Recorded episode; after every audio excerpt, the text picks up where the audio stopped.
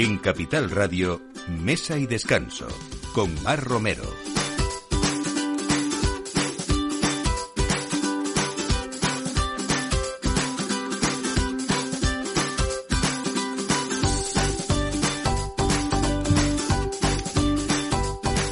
Buenos días y hora de poner la mesa en este primer día del año 2023. Feliz año a todos los que nos escuchan.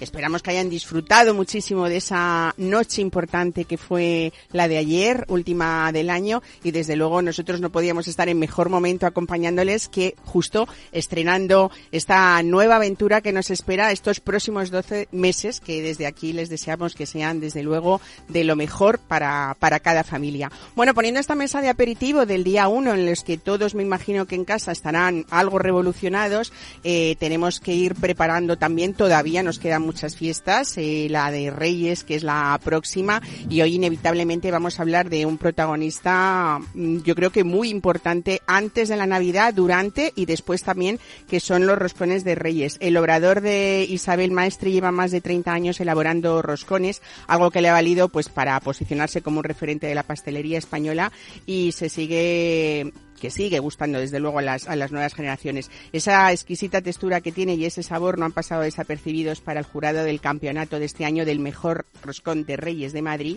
eh, que ha presidido el pastelero Torre, Paco Torreblanca. Y, y bueno, aquí está mm, eh, Marta Cárdenas, que es la hija de Isabel Maestre, y que nos va a contar todo esto y muchas cosas más, porque hoy tengo que hablar con ella de ese libro que ha salido hace muy poco tiempo, un mes, dos meses, eh, que es El banquete que ellas nos enseñan un poco a no asustarnos cuando tengamos mucha gente y hacer las cosas pues bien hechas. Y tenemos que hablar de muchas variaciones de roscones porque hay un célebre roscón ya, que es el de David Katz en Madrid, que nos da muchas versiones, las dulces, las saladas y nos pone, nos propone un roscón de pistacho con almendra de nata, pero también, fíjense, de bacon macerado con bourbon y ahumado con maderas eh, frutales. Eh, y además está disponible con y sin gluten, así que todas las versiones del mundo.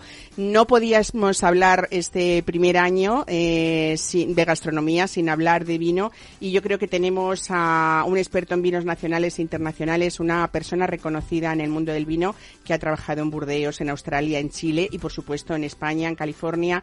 Él es Joaquín Galvez, Whiteman y vamos a hablar de esa experiencia suya como docente y como enólogo también, elaborador de, de muchos vinos y esa versión de qué es lo que nos espera o qué debemos esperar de esos grandes vinos del mundo, por supuesto dentro de estos los españoles para este 2023. Y vamos a terminar hablando pues con una gestora importante de un restaurante muy tradicional, eh, centenario ya, que es Marisa Duque. Nos vamos hasta, hasta Segovia para hablar con esta emprendedora. Mm, la hemos elegido hoy precisamente por esa fuerza que nos comunica y nos transmite siempre que hablamos con ella y va a ser el final de este programa que es lo que tenemos que nosotros buscar y, tener esa actitud no ante lo que nos espera de bueno este próximo año así que a partir de ahora mismo todo esto aquí en mesa y descanso con Juan da Cañadas en la realización y quien les habla Mar Romero. Bienvenidos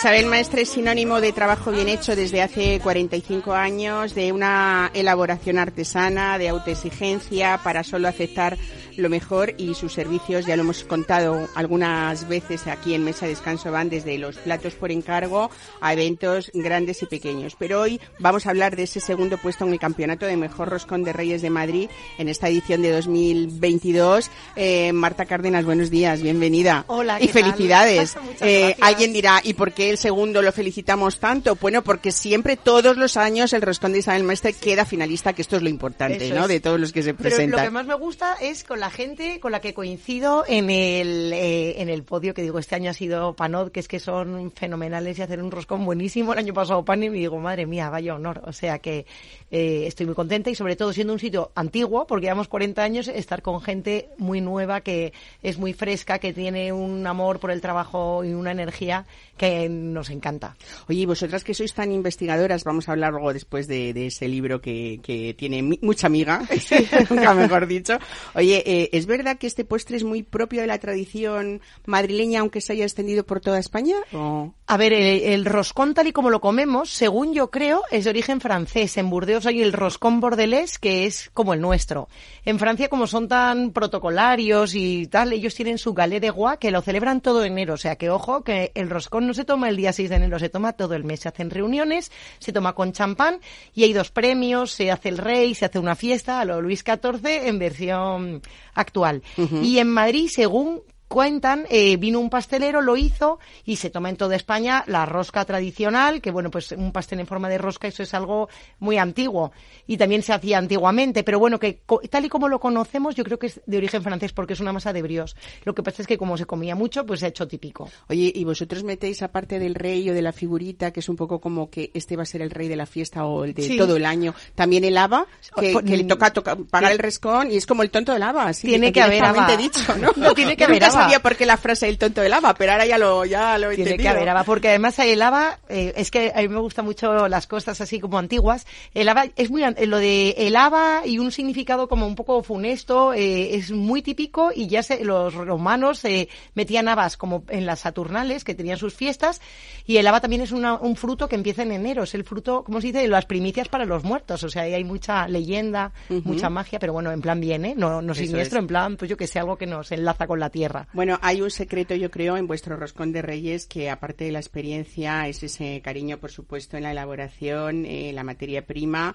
Empleáis tres días. Cuéntame por qué, porque hay mucho que parece sencillo, pero no lo es tanto, Sí, ¿no? bueno, tres días, pero como me imagino que aquí David Katz también se tarda en hacer porque requiere mucha... fer- Me dicen, fuera de temporada, dicen, quiero un roscón para mañana. Y digo, pues para mañana no va a ser porque entre que se hace la masa madre, se deja reposar, se hace la masa, se vuelve a fermentar, se vuelve a hacer... O sea, eh, un roscón... Eh, eh, bueno, pero como el mío, como el de cualquier panifica, eh, pan- panadería, pastelería, es un producto que no es de hoy para mañana, hoy, hoy voy a ver la receta para mañana. No, tiene- requiere mucho tiempo. En vuestro caso hay agua de azar, ¿no? Sí. De los hermanos Luca de Tena, Uy, eh, que en los últimos años se han hecho como muy famosos porque hemos quitado un poco las esencias y, y Ay, es vamos que a... a, mí siempre, lo, antes se compraba en la farmacia y, y la gente dice, ¿cómo me voy a comprar una botella pues de medio litro en la farmacia si luego solo la uso una vez al año? Digo, no, porque es bueno para la piel, para eh, el cuerpo, te la usas solo para cocinar y luego para embellecerte. Mira, qué no bien, para ¿no? el té, ¿no? Eh, hay también eh, ron, mucha naranja y mucha almendra, que son esos signos tan Sí. distintivos de, de un roscón clásico, ¿no? Sí, y luego tiene fruta, estoy viendo tu roscón que es precioso y colorido, al nuestro solo le ponemos naranja, pero a mí me parece que tiene que tener fruta, aunque a la gente ahora mismo le, le cueste más, pero tiene que ser una corona. Si no tiene fruta es un poco triste. Ujú. Yo creo que eh, ahora que hablábamos, hemos hablado recientemente a primeros de, de- del mes pasado ya eh, de la corona de la almudena, lo que les diferencia un poco es precisamente ese agua de azahar, ¿no? Sí, la corona del almudena es un postre reciente que lleva, pues no sé si 40 años. Se hizo el gremio de Madrid nunca ha habido gremio de pasteleros fuerte como en Barcelona o otras ciudades. Y qué pasa que no había un postre típico y se hizo un concurso para homenajear a la, a la almudena. Y era poco imaginativo, pero dijeron, ¿qué es lo que más gusta? El roscón. Pues lo cambiamos un poco, le pusieron la crema pastelera en lo que es la masa y no tiene, ah, vamos, es distinto, es más soso, es un brios eh, vestido, pero bueno, la verdad es que es precioso y a mí como me encanta la Virgen del Almudena y me encanta Madrid y los pasteleros de Madrid, eh, lo hacemos y antes de hacerlo también lo compraba y lo hago y lo compro en otros sitios. Bueno, eh, tu hermana Isabel y tu madre habéis hecho un trío perfecto, no solamente para ese catering de lujo, clásico, elegante, ¿no? realmente habéis hecho una firma en la que se reconoce siempre un poco esa distinción cuando alguien quiere hacer las cosas bien y que sois un valor seguro, ¿no? Eh, y voy a contar una frase que esto me, viene para, para, me viene bien para, para hablar de, este libro que habéis hecho, este trío maravilloso, que se dice que comer en compañía, mm, yo creo que David Katz y, también Joaquín Galvez, que están hoy aquí conmigo, porque estamos todos hoy, que es año nuevo, eh, comer en compañía permite a las personas establecer una relación íntima con su medio y con sus semejantes, ¿no? Y compartir mesa tiene un papel central en cualquier cultura. Me encanta esto porque nosotros estamos compartiendo mesa cada domingo con nuestros oyentes de Capital Radio, con lo cual me viene fenomenal eh, para entender ese, ese punto de vista y, parte de, o, el inicio un poco de este libro que, que se llama El banquete, eh, habla también eh, de, de que hay un sumo, había un sumo sacerdote en la comunidad judía de Etiopía, cuando se le preguntó cómo habían conseguido mantener su identidad durante siglos, su respuesta parece ser que fue asombrosa, David, y dijo, hemos compartido la mesa una vez por semana durante siglos. Qué bonito, ¿no? Es cierto. Bueno, pues nosotros no durante siglos, pero llevamos muchos años compartiendo una vez a la semana, como digo, todo esto. Bueno, toda esta presentación larga que hago, Marta, es para hablar eh, de este El Banquete, que en este libro compartís una serie de recetas para eventos memorables y todos esos secretos que habéis ido uniendo a través de los años eh, para recibir pues desde cinco invitados hasta cien invitados y que uno no pierda la calidad, esa elegancia que vosotros tenéis, que es lo que os ha acompañado siempre, pero sobre todo para el que lo lea y lo practique, que no pierda los nervios. que no pasa nada si tenemos más de 10 o 12 invitados. No pasa nada. no pasa nada si se cae una Coca-Cola en el sofá, porque la cuestión para tener gente es ser muy tolerante y ser tolerante a eh, al desorden, un poco al caos, eh, y porque hay gente, cuando, eh, cuando a veces yo como me encanta que me inviten a las casas, lo digo para mis amigos que me escuchen, y dicen, jo, es que si no, digo, pero si, eh, no hay cosa peor que ir a un sitio y ver que el que te da remordimiento, ver a los anfitriones trabajando y, y estresados, entonces yo creo que lo más importante es pasárselo bien, el ingrediente principal es la compañía, y luego ya está la comida, la bebida, por supuesto, es tan importante como la compañía o más, porque los banquetes antiguamente, en tiempos de Platón, lo que más se hablaba era del vino, ¿no? O sea, entonces, la palabra la he puesto porque hubo una época que la palabra banquete era sinónimo un poco de hortera, de hoy qué horterada, un banquete, qué palabra más vulgar. Y digo, no, no es una palabra nada vulgar y a la gente le encanta reunirse para comer y es una palabra muy bonita. Eh... me ha encantado lo que has dicho del sofá porque cuando uno recibe familia, recibe niños, yo creo que entre las labores de un buen anfitrión está también ser tolerante y decir, oye, que para una vez que nos reunimos no pasa nada, ya se limpiará, no pasa, nada. O que se caiga un vaso y la gente dice, no, es que no voy a sacar las copas porque se rompen hace 100 años. Y digo, pues, si no, pues eh, lo bueno bueno es que se rompan, que, se, que nos gastemos nosotros también claro. un poquito. Bueno, también yo creo que está un poco dentro de un banquete, ¿eh? sea para hasta 100 o sea para 20, es un poco mm, dentro de eso no perder los nervios, planificar, ¿no? Que yo creo que eso es muy importante. Y sobre todo también incluso aprovechar recetas que se puedan, al menos si no toda la receta, parte eh, un poco el día anterior o los dos días anteriores. Todo tiene que estar previsto, o sea, eh, eso, que te pasa que vas a una casa y, y el anfitrión está en la cocina, entonces eso no puede ser, porque tú vas a un sitio a disfrutar del anfitrión. Hombre, por supuesto, tiene que estar liado, pero bueno, todas las recetas que ponemos son recetas que se pueden hacer con anterioridad para que tú, hombre, calientes lo que sea. Hay mucho guiso, porque a mí el guiso me encanta, no sé, tuvo una mala época de prensa que parecía que solo se podía comer a la plancha o a la brasa, y eso, que son cosas que se pueden hacer con antelación, que tú te sientes y ya tengas la comida lista y estés relajado y lo hayas hecho el día anterior. Bueno, pues eh, dentro de todos estos eh, platos que proponéis, eh, hay uno yo creo que histórico y además eh, dentro de esa historia culinaria internacional de origen incierto, por, por cierto, es el solomillo Wellington. Eh, yo creo que mm, dependiendo de los eh, países las historias son diferentes, ¿no? Es verdad que es algo, cuéntame, como muy fácil de organizar, para quien le sale perfecto, porque hay quien intenta hacer un solomillo Wellington y cuidado con algunos que yo he visto. ¿eh? A ver, yo creo que lo importante, a ver, es que quede, yo creo que la clave es que, lo, que la carne sea buena y que el hojaldre sea bueno, porque se hace mucho plato de hojaldre y el, es horrible, porque yo entiendo que en una casa es difícil hacer un hojaldre, esa es la realidad. Yo he hecho, yo hago hojaldre a diario y en mi casa no me sale porque no tengo los medios, hace calor. Pero bueno, si vas a utilizar uno comprado que sea bueno, que hay pocos buenos, ¿no? ¿Qué opinas? David Katz. Son malísimos, o sea, bastante malos. Bastante malos. Entonces, bueno, eso, pero que sea un buen hojaldre y una vez que tienes esos dos elementos, pues te puede quedar más feo, puede ser que quede un poco mal sello y se le salga el líquido, pues son cosas normales dentro de una casa, pero si la carne es buena, el hojaldre es bueno, lo, las setitas de por dentro están buenas, está riquísimo. Da igual que luego salga un poquito, pues, mm, que no esté precioso, ¿no? O sea, que a veces también nos preocupamos en que las cosas estén muy preciosas, pero lo importante es que estén muy ricas. Bueno, es uno de vuestros platos favoritos, que por eso fue una de las recetas que, primero entraron en este libro de El banquete, cómo cocinar para muchos. Y lo vendemos mucho. Y sobre todo que las, las fotos eh, que ha hecho Javier Peñas, hay que nombrarle. Eh, es que es, un artista. Te, dan ganas de comerte el solomillo ya. eso es mérito de Javier, porque la verdad es que es súper buen fotógrafo y aparte de que es una persona que, para mí, el año pasado fue un año muy duro de trabajo y estar con él que, que sabe tanto de arte y que digo, oye, es que sabe muchísimo. Digo, es que estar contigo eres como una enciclopedia, o sea, me la pone a tu lado a ver si acojo algo.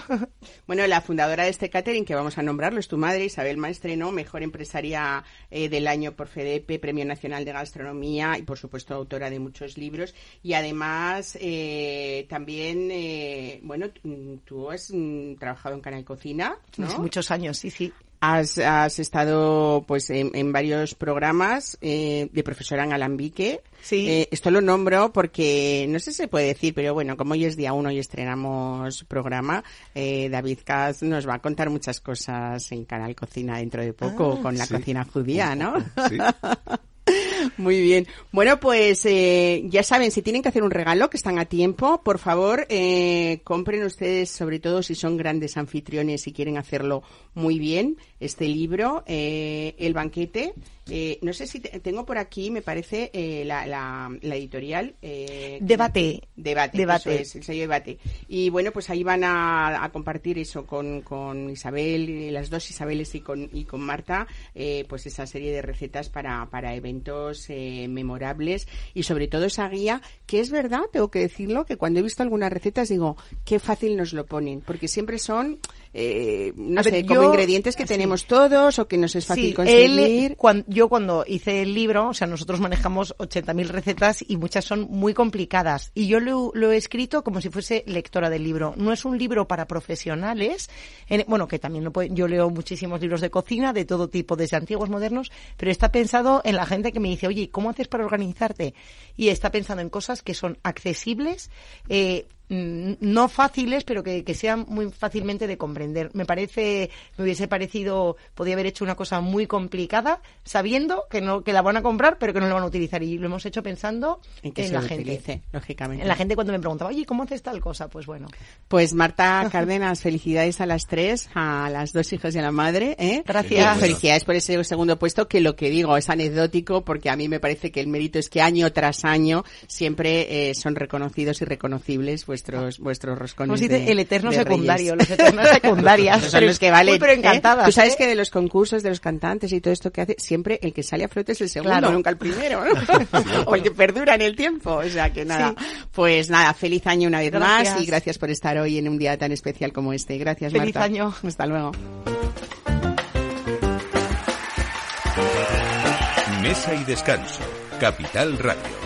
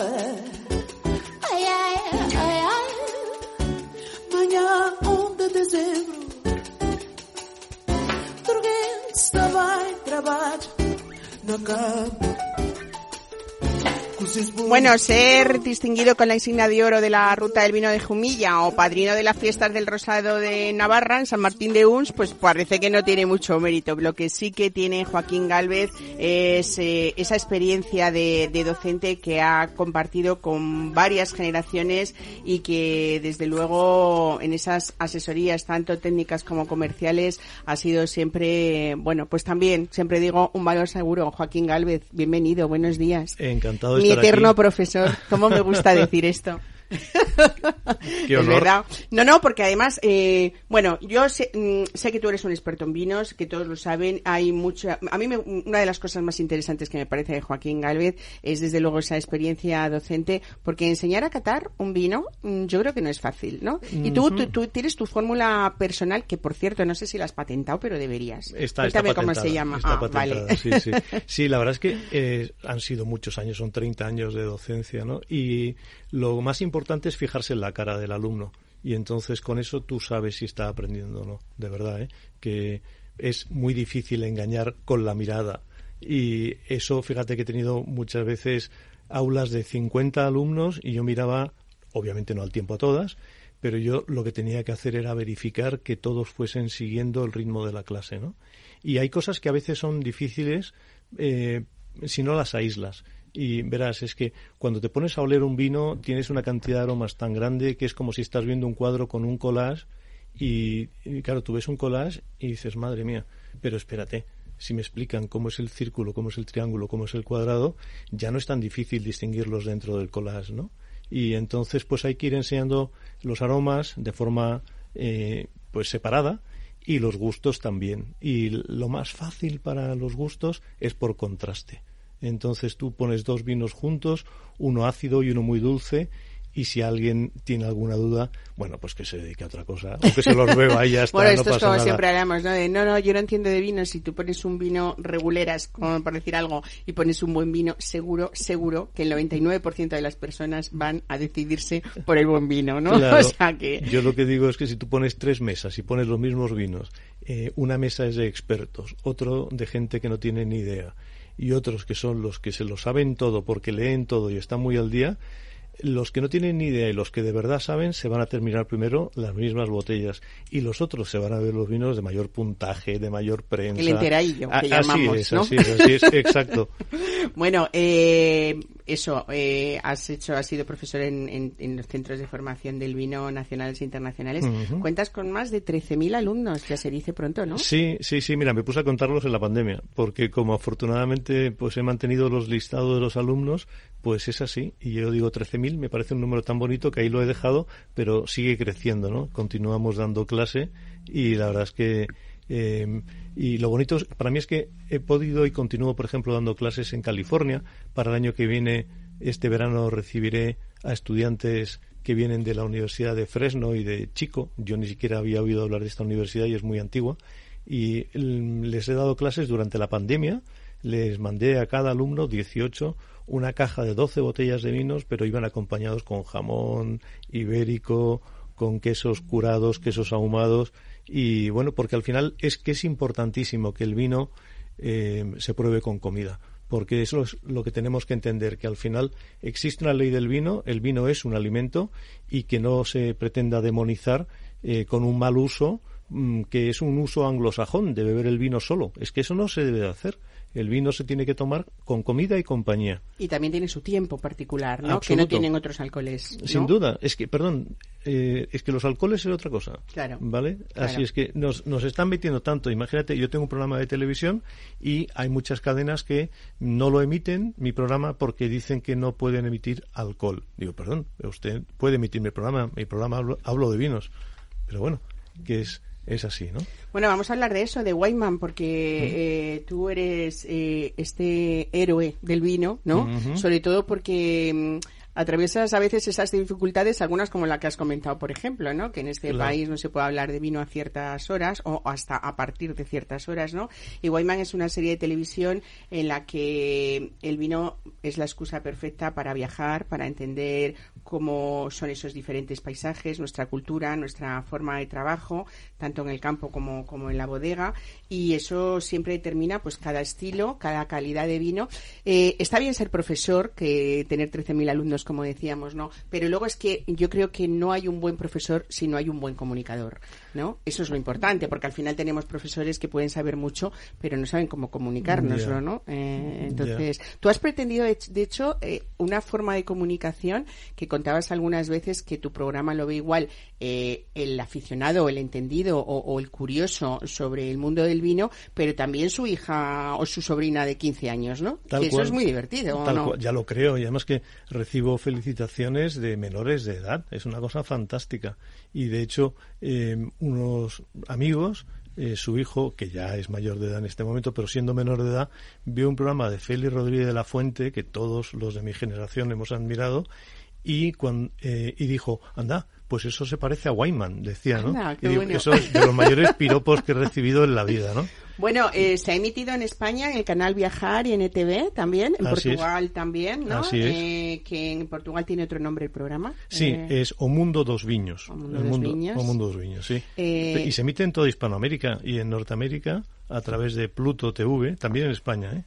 Y lo bonito es que recibo ahora felicitaciones pues desde Costa Rica, Ecuador, México, eh, Brasil, ¿no? Porque solamente es para países de habla hispana, pero Chile, Argentina, que sobre todo exalumnos, ¿eh? que se dirigen a mí y me dicen, te estamos viendo, profe, y me encanta. Bueno. La verdad es que eh, lo- te- he de decirte una cosa que me parece a mí muy preocupante y fue una advertencia que me hizo un alumno, sumiller, eh, Víctor, Víctor Díaz, que está en, eh, ahora mismo está él en Hoyo de Manzanares, pero él ha regentado restaurantes de primera línea en Madrid y me dijo, yo creo que el gran problema del descenso del consumo de vino en España es que lo hemos hecho muy complicado los sumilleres.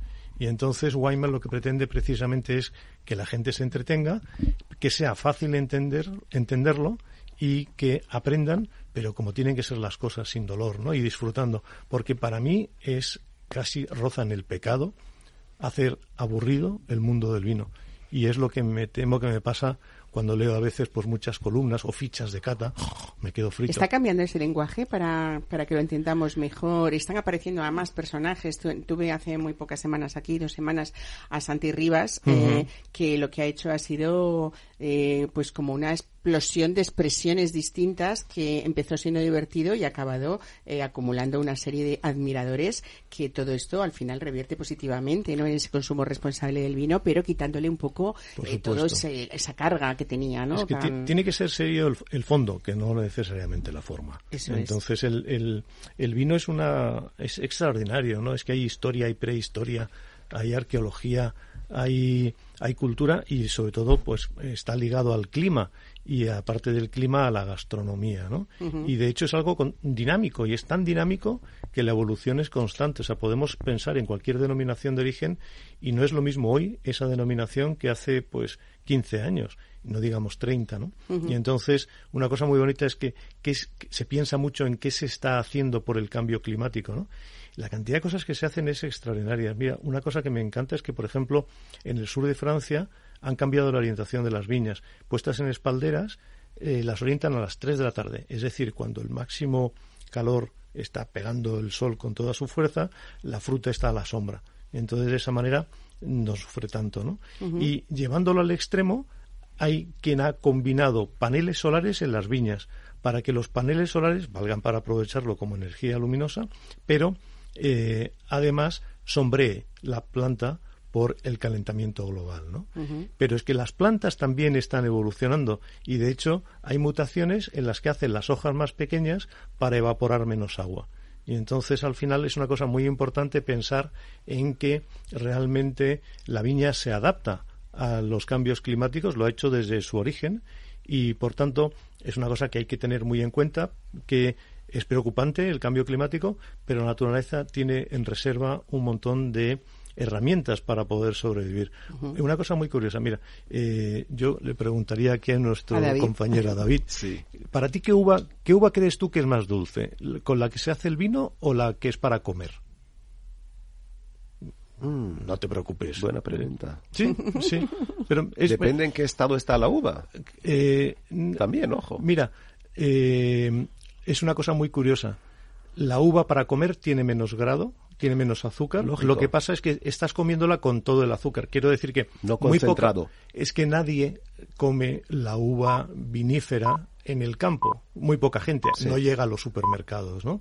Y entonces cuando luego pruebas un vino como se ha transformado el azúcar, el vino puede ser seco y claro, nunca vas a pensar que es tan dulce, ¿no? Entonces, una cosa que es curiosa es que hace años se estableció ya un límite que viene, varía de denominación de origen a denominación de origen, pero tiene que tener un mínimo de azúcar, la uva, para que pueda ser considerada vinífera, ¿no? Y entonces resulta que hay un montón de uvas que son de mesa que ahora, con el calentamiento global, están aumentando ligeramente el contenido en azúcares y de esa manera es ahora son variedades aptas para, elaborar vino, claro. Y entonces, para, para, voy a decir así unas cifras en números redondos, ¿no? La uva de mesa está por debajo de los 200 gramos por litro, ¿no? De azúcar. Y la uva vinífera está entre 200, 250. Eh, Y la uva de mesa, pues, puede estar en, en torno a 170, ¿vale? O sea, bien, bien por debajo. Pero algunas que estaban en 180, 185, 190, ¡pum! ya están en 200. Y entonces, podríamos hacer vino con ellas. Claro, claro. Y se está experimentando mucho precisamente con esas armas que nos ha dado la naturaleza, que ahí están, que están en reserva. O sea que. Bueno, tú además, no solamente como asesor de muchas bodegas, sino como experto eh, en esas, precisamente en esas variedades o en esas denominaciones donde siempre ha habido temperaturas altas, como puede ser Jumilla Exacto. o como puede ser Mallorca. Y me Así imagino que ese calentamiento global lo puedes entender mejor desde el punto de vista de experto en esas variedades Sin donde duda. aguantan mucho sol y las Así temperaturas es. son muy altas. Así ¿no? es. Y resulta que, en, en cierto modo, hasta creo que hasta le ha beneficiado, por ejemplo, a la Monastrell, que es una variedad muy tardía. El calentamiento global está haciendo que se pueda vendimiar un poquito antes porque madura un poquito antes. Entonces, sin acortar muchísimo el ciclo, se está evitando el riesgo del Mediterráneo de la gota fría. Entonces coges la uva antes de que caiga la gota fría, ¿no? Bueno, hablando un poco, volviendo un poco a hablar de- del tema del lenguaje, ¿no? Hay una frase tuya que me encanta, que es, y si es necesario, bebe vino, como le gusta, como te gusta decir, sin gaseosa. Ah, Exacto. Si es así. necesario, vino hasta, hasta, hasta sin sin gaseosa, gaseosa. Claro que sí. Bueno, eh, yo creo que sí que también ha habido personajes de referencia en tu mundo del vino, sobre todo eh, internacionales, que revolucionaron en su día, Sin duda. sobre todo en España, pues como Richard Smart, por ejemplo, es. ese ese concepto de hacer vino incluso en zonas donde mm, no sé, no eran muy vinícolas. ¿no? Así es, así es, así es. Y de hecho, fíjate que yo me convertí en el agente de Richard Smart en España y viajé con él por todas las zonas buscándole asesorías y luego viajé con él por toda Australia eh, explicando cómo cultivar variedades españolas en Australia y resulta que el interés que se creó en Australia fue que acabaron viniendo dos autobuses de 40 personas a los cuales les dimos un paseo por toda España, Portugal y sur de Francia durante dos semanas. ¿no? Entonces, una cosa que era muy interesante es que el entendimiento clásico es que la viña, mientras más vieja, es mejor la calidad.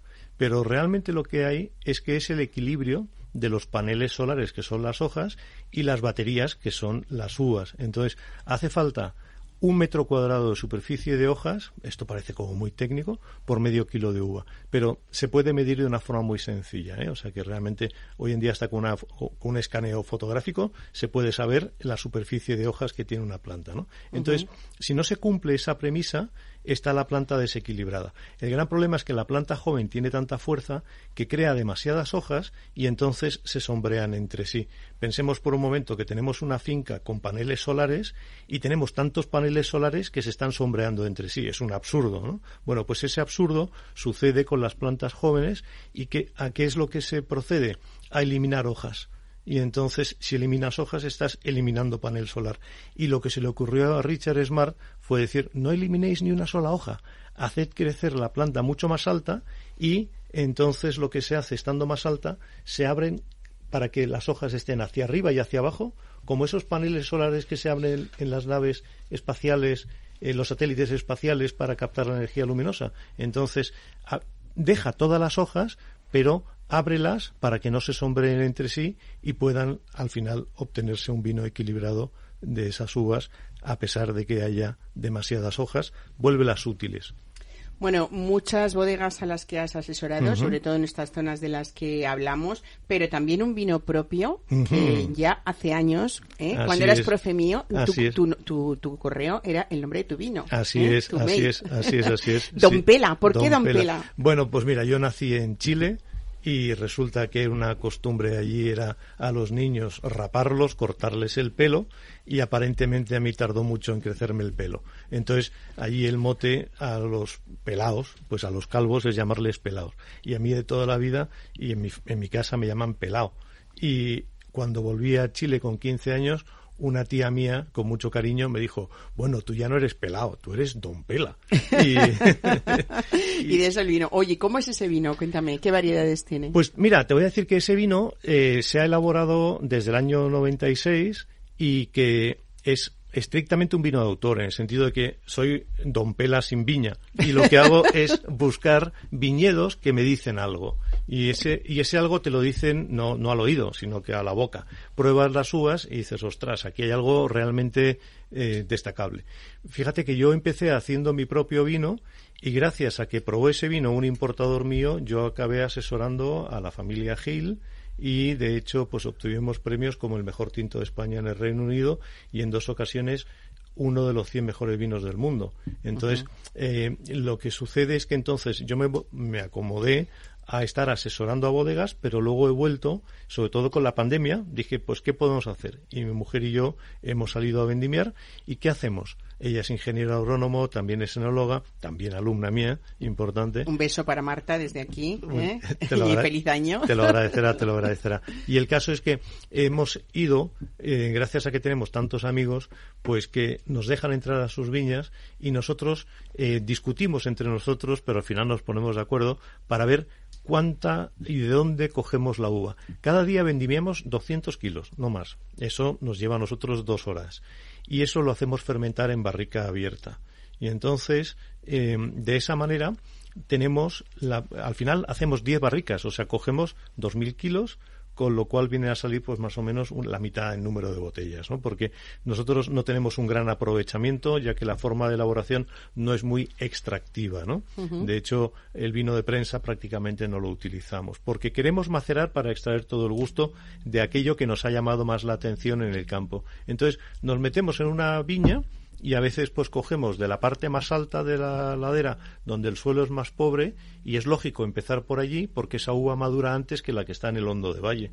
Pero vamos combinando y buscando y al final pues decimos creo que tendríamos que mañana ir a vendimiar a la parte del medio bueno medio medio alto o medio bajo pues medio alto medio alto Bueno, Y- ¿tendremos Don Pela de 2022? eh, ¿O- eh, bueno, es, sí, sí, sí, está elaborado y está embotellado ya el del 2020. Ajá. Pero fíjate que el del 2020 tenía toda una serie de pues aristas que necesitan pulirse y por eso le hemos dado una crianza de dos años en barrica. Y entonces nosotros eh, fermentamos en barricas abiertas y luego le ponemos tapas para poderlo criar en las barricas. Es la mitad de las barricas, ¿no? Entonces así vamos comprando la mitad de barricas que nos hacen falta para la elaboración.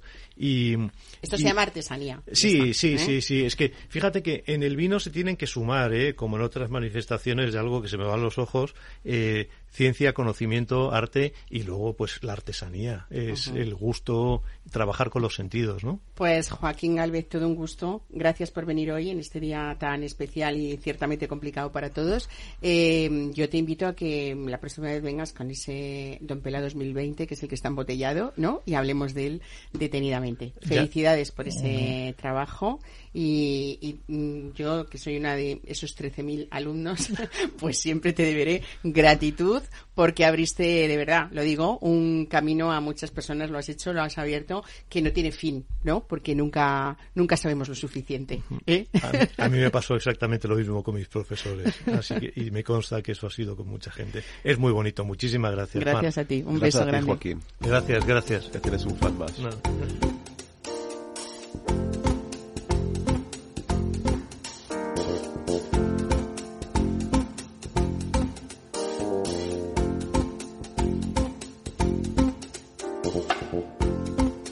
Rubbera d'auguri, rubbera di cor vermelho, Nanciada con questa fundi di natura, calorita di buona cel, dalla banca da curri curri da flor, cor vermelho, só você.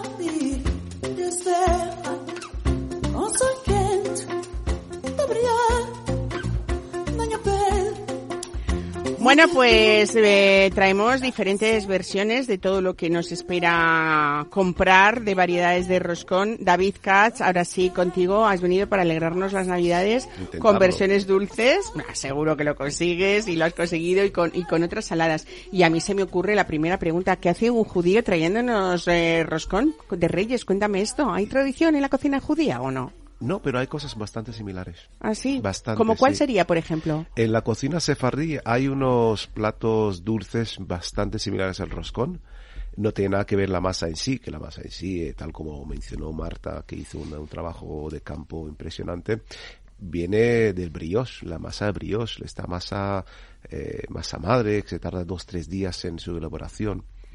Eh, pero sí hay cosas bastante similares. Eh, pero siendo judío trayendo un roscón, bien, pero un roscón con bacon. Un roscón con bacon y como hemos dicho antes, o sea, macerado en bourbon, ahumado Sí, con sí. maderas frutales. Yo creo que es un plato súper original que, bueno, pues puede garantizar el éxito de, de cualquier menú en estas fiestas. No, No es el bacon que conocemos del supermercado, no tiene claro, nada que no ver. tiene nada que ver. Porque además tú eh, tienes, además eres un experto en ahumados. En Yo ahumados. lo digo porque lo he probado. Creo que si no es el mejor, es uno de los mejores pastramis de Madrid y de, y de Europa que yo he comido. Muchas ¿Eh? gracias. Lo Llevo ahumando desde los ciertamente. 12, 13 años, algo que teníamos de- en, en casa, en la familia.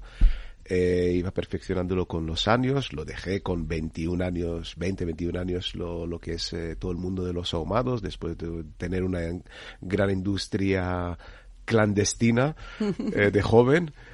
Y hice, tuve un inciso de vida de más de 20 años en, lo que es en los ahumados y he vuelto a ahumar carnes. Bueno, he dejado mi trabajo anterior de, de ejecutivo y he vuelto a la cocina.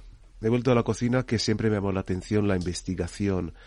Eh, y, de, y de ahí es el nacimiento de lo que es el proyecto, proyecto CATS. Cats. Bueno, Cats es verdad que ha tenido un éxito mu- muy, rápido, no sé si estás de acuerdo conmigo, ¿no? Sí. Eh, que ha llevado a la apertura de este de restaurante de panadería sin gluten, también dos obradores con y sin gluten.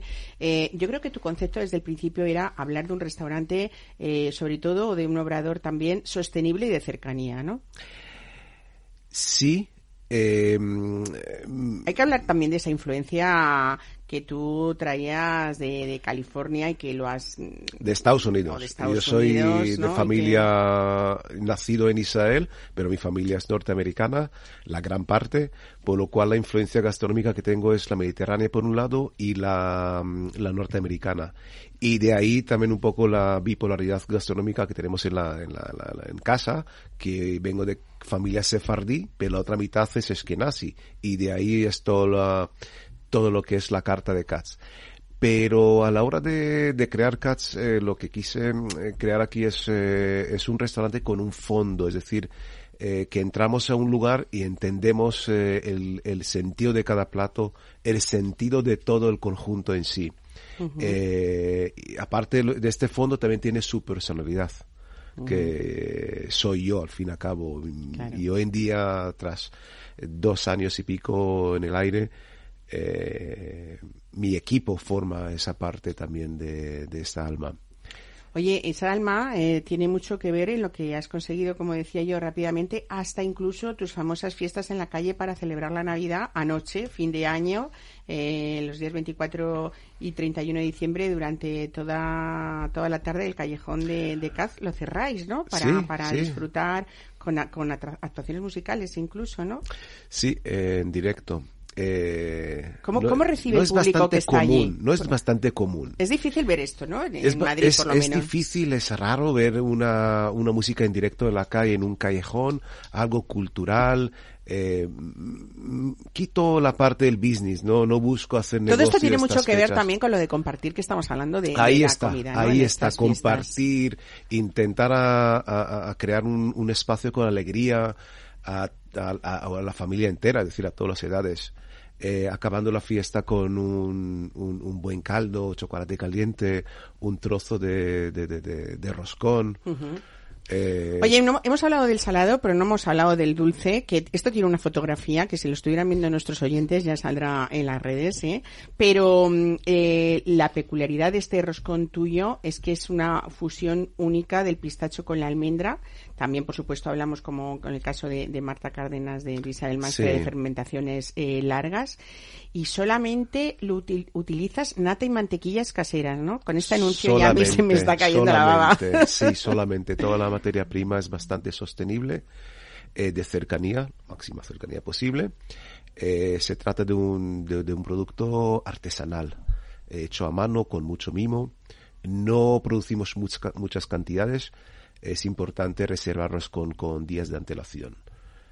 Eh, el roscón lleva lo que es el, el almendra y el, el- lo que es el, pistacho y el motivo es para distinguir. Y el segundo es para crear un poco de unión entre, entre Oriente y Occidente. Y, y la fusión ha, ha cuajado muy bien porque el Porque pistacho... tienes amantes incondicionales, además, ¿no? Efectivamente. Porque el pistacho decías, perdona que te he interrumpido, pero decías que, que esa fusión es... mm, Eh, ha, ha cuajado muy bien en, en- en todos los sentidos, es decir, a la hora de, de- de- de comer el- la parte crujiente, este sabor diferente, estos sabores diferentes, la unión de todos los sabores, eh, a mí y al público les ha gustado mucho. El de, si volvemos un poco atrás, el, el roscón de bacon lo sacamos el año pasado eh, en el mes de febrero, tras el éxito que tuvimos en el mes de eh, diciembre y enero, pues dije, pues voy a hacer una cosa un poco diferente. Voy a meter mi, mi bacon, lo meto en bourbon, eh, mi proceso, mi mismo proceso de lo que es el ahumado, pero lo meto al horno, lo quito toda la grasa, lo trituro y lo meto con la nata. Y éxito total. Qué bueno esa mezcla, ¿no? Qué Y a raíz de eso lo metimos ya eh, desde el mes de diciembre. Oye, quien te tiene que estar muy agradecido también es las personas que necesitan disfrutar del dulce también eh, y de toda esa bollería sin gluten, ¿no? ¿Cómo se te ocurrió? El sin gluten, por pura casualidad, como todo lo que es el Proyecto CATS. El Proyecto CATS ha nacido a raíz de- del COVID. Estando en casa y quise de- dejar mi trabajo y dije, pues voy a hacer una cosa nueva de vida, pues hice un... un- Algo bueno tenía que salir de toda esa experiencia encerrados que Sí, tuvimos, sí, ¿no? sí, todos hemos estado en Todos este hemos tenido inciso de nuestra vida sí. mirando atrás y a dónde vamos y qué hacemos y etcétera.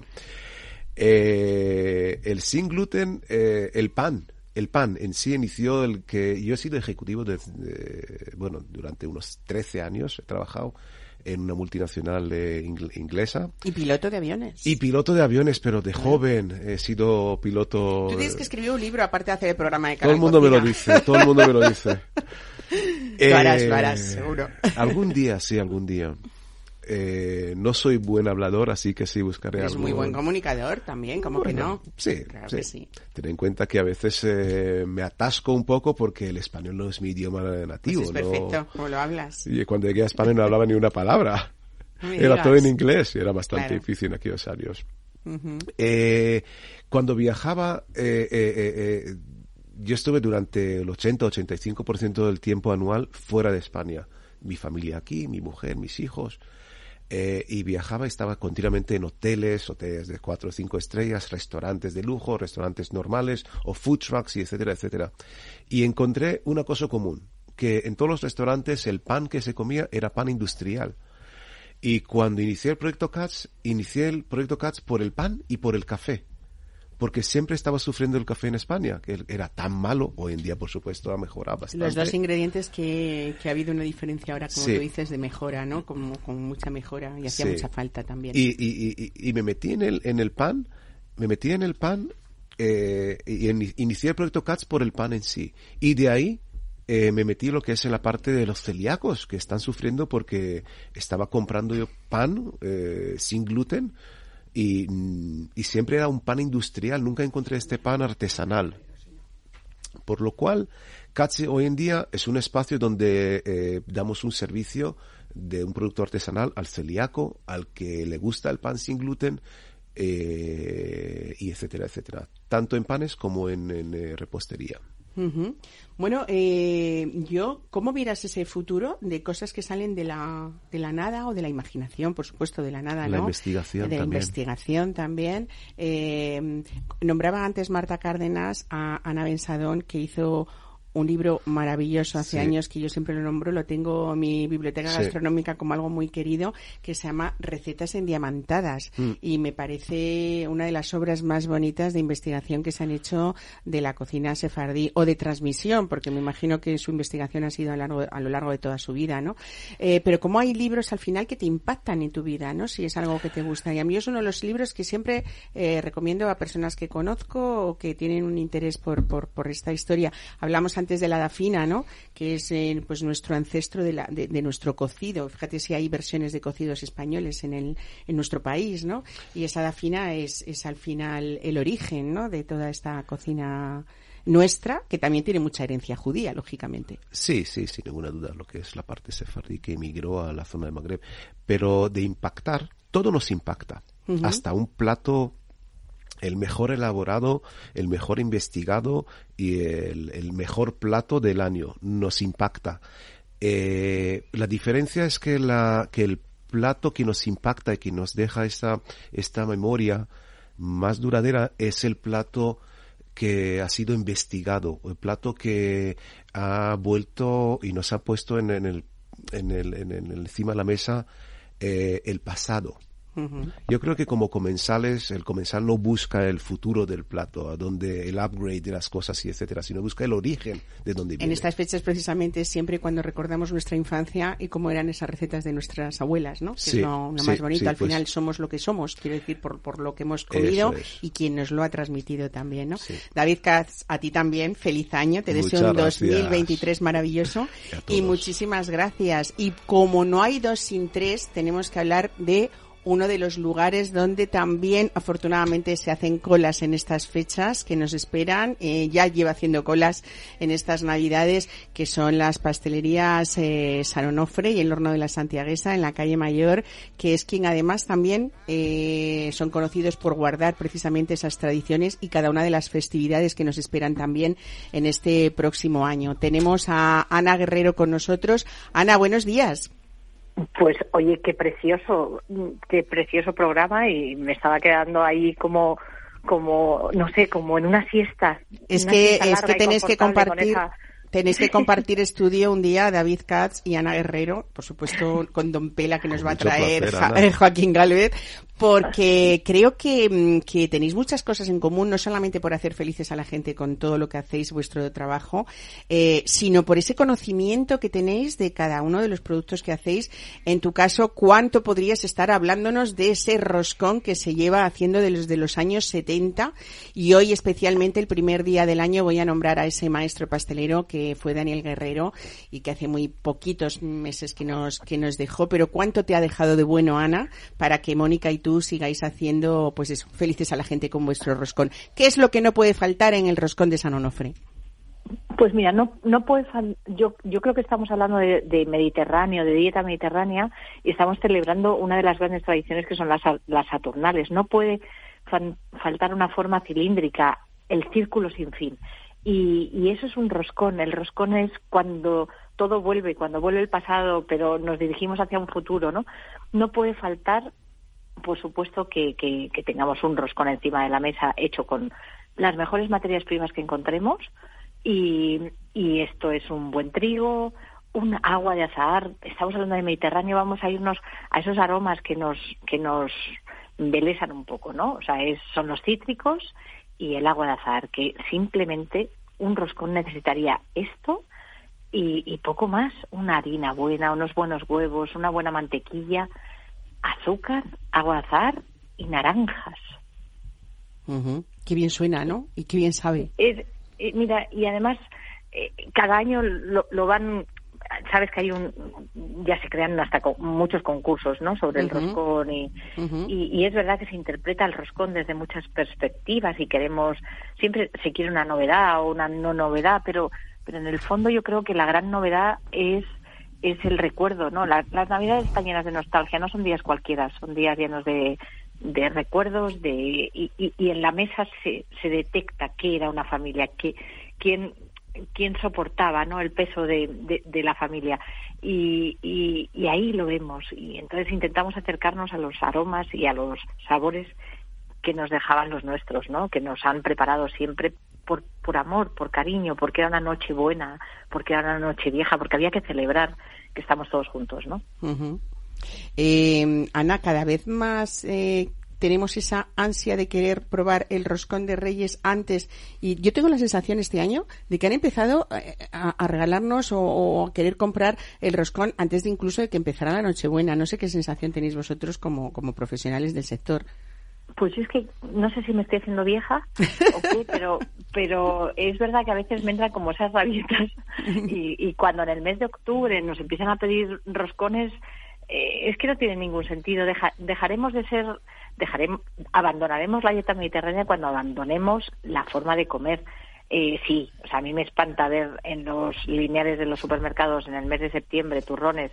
Quiere decir, si no hemos recogido la almendra todavía Claro. y, y ya tenemos turrones, o sea, Cada cosa a su tiempo, ¿no es cada así? cosa, pero sí. Esta semana sí, esta semana ya, que empiecen las colas en los escaparates, que empiecen las peticiones a, a, también. ¿eh? Y Ana, un año más, desearte todo lo mejor para esa familia de, de grandes pasteleros y de guardianes de, de nuestra tradición, que es lo más bonito que, que tiene esa familia de, de San Onofre. Y gracias por estar ahí siempre. Así que un 2023 para todos, eh, generoso y, y disfrutón, ¿no? Que es lo que, lo que todos deseamos. Muchísimas gracias por estar hoy con nosotros. Un abrazo. Gracias a vosotros, un besito. Adiós. Chao.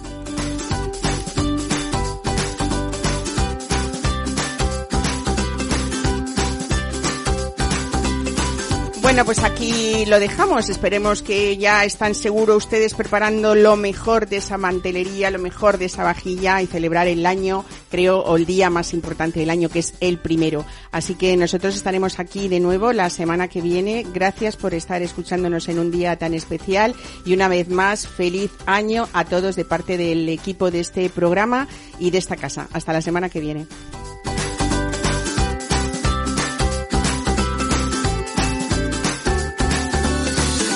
En Capital Radio, Mesa y Descanso, con Mar Romero.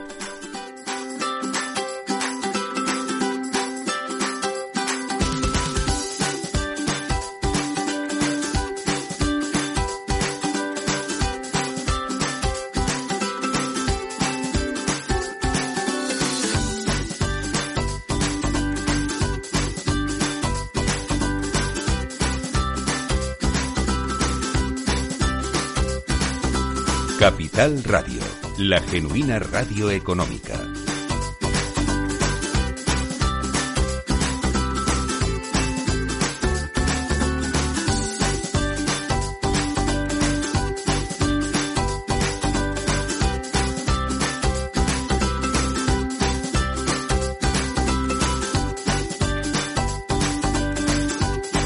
Mesa y Descanso, con Mar Romero.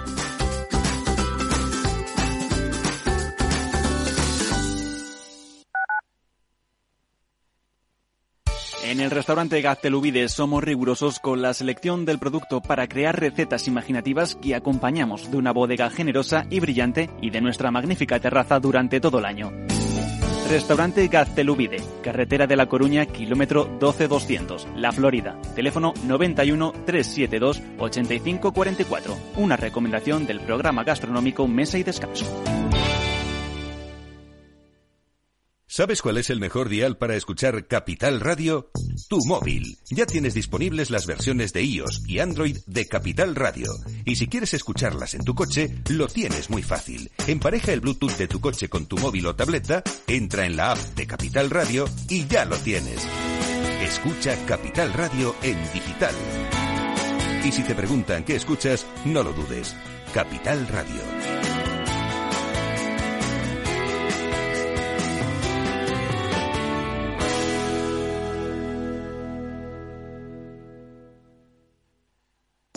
Horno La Santiaguesa. Somos pasteleros y eso nos gusta. Utilizamos materias primas que nos hacen disfrutar y elaboramos todos nuestros productos de forma artesanal, sin sucedáneos, ni margarinas, ni grasas trans. Sabemos que las cosas buenas son importantes. Con el hashtag buscamos gente dulce. Taona San Onofre, calle Hortaleza 9, teléfono 91 531 8376 y Horno La Santiaguesa, calle Mayor 73, teléfono 91 559 6214. También nos encontrarás en el mercado de San Miguel, www.pasteleriasanonofre.com.